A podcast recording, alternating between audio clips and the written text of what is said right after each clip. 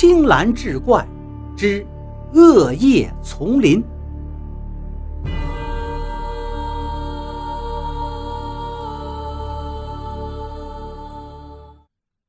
曹健的心里是很发毛的，他想起了湖边的那一具尸检，也许那个受害者也是抱着跟他们一样的想法，但却只走到了那个地方。不过眼下搏一把，总比在木屋里等死要好一些。他把剩下的蜡烛归拢到一处，然后手里拿着一支点燃的蜡烛，对欧杰说道。我们走吧。他拉开了门，门一打开，曹健与欧杰就看到屋外竟是密密麻麻的黑影。当烛光照射出去，这些黑影就像活物一般向后退去。他们知道，这些都是可怕的、有着尖利锯齿的巨型爬山虎。曹健拉着欧杰，秉着蜡烛走出了木屋。他们可以依稀看到屋外的空地上匍匐着的爬山虎，叶片巨大，而在每片叶子上似乎还闪动着一只只令人毛骨悚然的眼睛。那是恐怖变异虫子的眼睛。当烛光射到哪里，哪里的爬山虎叶片。就会向后缩回几寸，而当他们向前走出几步，爬山虎也会跟在后面步步紧趋，如复古之躯一般。曹健浑身颤抖着，他也可以感觉到，紧紧拽着他胳膊的欧杰是同样的恐惧，因为他的手指都被汗水糯湿了。蜡烛的油。在燃烧时发出了噼里啪啦的声响，烧完之后又沿着烛身流到了曹健的手背上，先是有一点温热，但是瞬间就冷却凝结在了他的手上。看着手背上的蜡油，曹健不禁想：如果能够逃出这个险境，他一定要好好的洗个手。最好就在那面平如明镜般的湖边洗手。一想到湖边洗手，曹健的脑海中忽然划过了一道闪电。他侧过头来，兴奋地对欧杰说道：“如果运气好的话，我猜我找到逃脱的办法了。”欧杰的眼中也立刻闪出信任与期待。曹健转过身。拉着欧杰换了一个方向，朝着湖边走去。当他们走过空地的时候，那些爬山虎与虫子都快速的向后退缩着。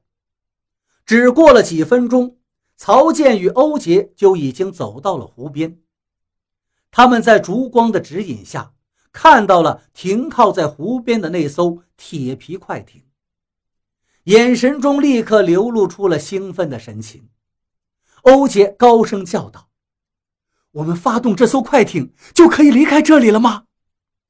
曹健却摇了摇头：“不一定，这只是一个湖，逃也不知道能逃到哪儿去，而且我们还不知道这些虫子跟爬山虎会不会聪明到已经学会了游泳。”他的话还没说完，却已经看到几缕爬山虎嗖嗖的游进了湖里。很快，他们就在快艇四周结成了一道包围圈，而那些爬山虎的叶片上，一只只眼睛得意地闪烁着，是那些怪异的虫子。他们仿佛在欣赏着一场残酷又冷血的活剧一般。欧杰失望地看着曹健，眼角已经湿润了。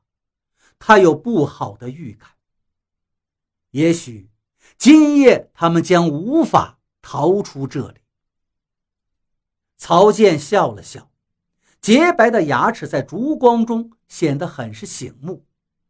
他对欧杰道：“既然有铁皮快艇停在这里，那它一定可以被发动的。